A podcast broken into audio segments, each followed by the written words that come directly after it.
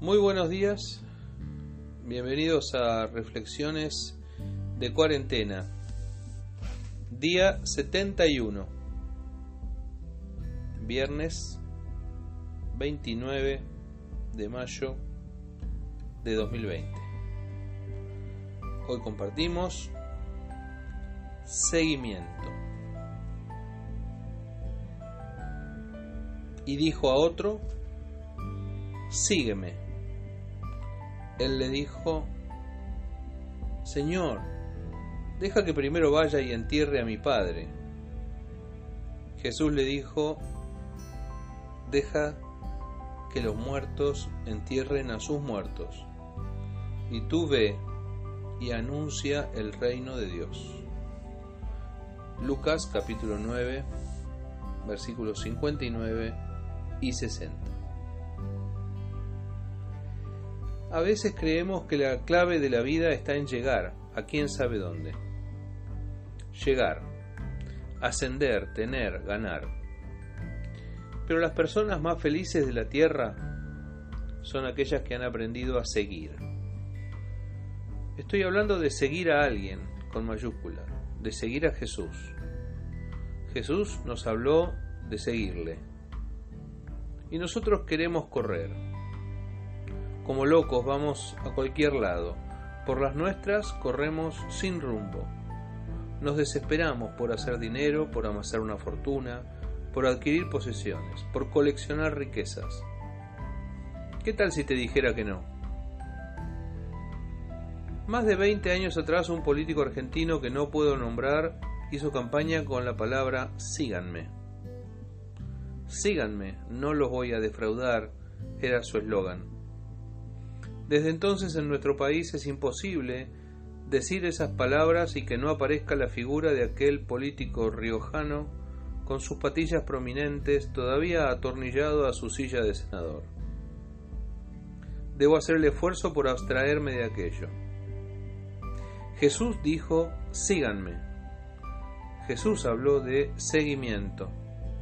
Jesús presentó el discipulado como seguimiento no tiene la culpa del uso y abuso banal que el turco hizo de sus palabras. Desintoxiquémoslas. Sigamos a Jesús. En esta cuarentena sin rumbo vale seguir a Jesús. Escuchemos su voz hablándonos de seguimiento. A los pescadores que remendaban sus redes junto al mar de Galilea, les dijo, Venid en pos de mí y os haré pescadores de hombres. Y cuando se encontró individualmente con alguno, le dijo, sígueme. Algunos lo siguieron sin dudar, como Mateo el publicano, que se levantó al instante del banquito donde cobraba los impuestos y le siguió. Otros pusieron excusas o atenuantes. El más bravo, tengo que ir al entierro de mi padre.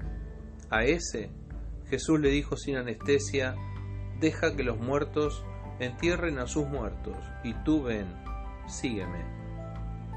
Otro cuando lo vio venir le dijo, te seguiré Señor, pero déjame que me despida primero de los que están en mi casa.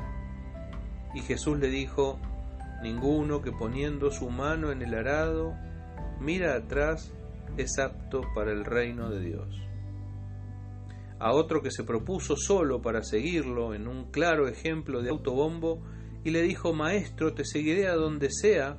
Jesús le respondió, Las zorras tienen guaridas y las aves del cielo nidos, mas el Hijo del Hombre no tiene dónde recostar su cabeza. O sea, guarda que seguirme no te garantiza el futuro. ¿Lo querés pensar mejor? Al joven rico le dijo, Anda, vende todo lo que tienes y ven, sígueme. Lo último que Jesús le dijo a Pedro después de pedirle que apaciente sus ovejas fue, sígueme. Me despierto esta noche nuevamente en la madrugada para escribir casi sin ver. Sígueme. Seguir a Jesús cuesta. Es un desafío de vida que solo podemos afrontar con una decisión firme y un corazón encendido. Pero no tengas miedo. El Espíritu Santo nos asiste en el camino y la verdad es que no hay mejor manera de caminar. Por eso, en esta cuarentena interminable, no corras, no te desesperes, no vayas a lo loco. Baja dos cambios, mira tu corazón, reconoce tus carencias, búscalo a Jesús. Cuando lo encuentres, seguí sus pisadas. Vas a descubrir un mundo nuevo, el mundo del seguimiento.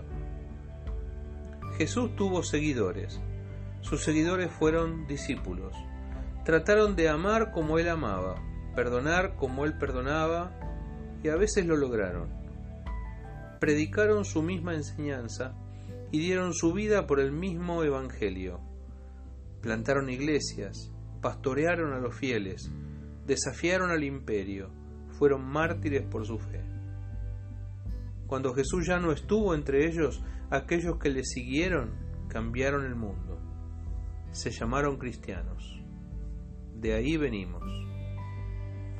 Que Dios te bendiga.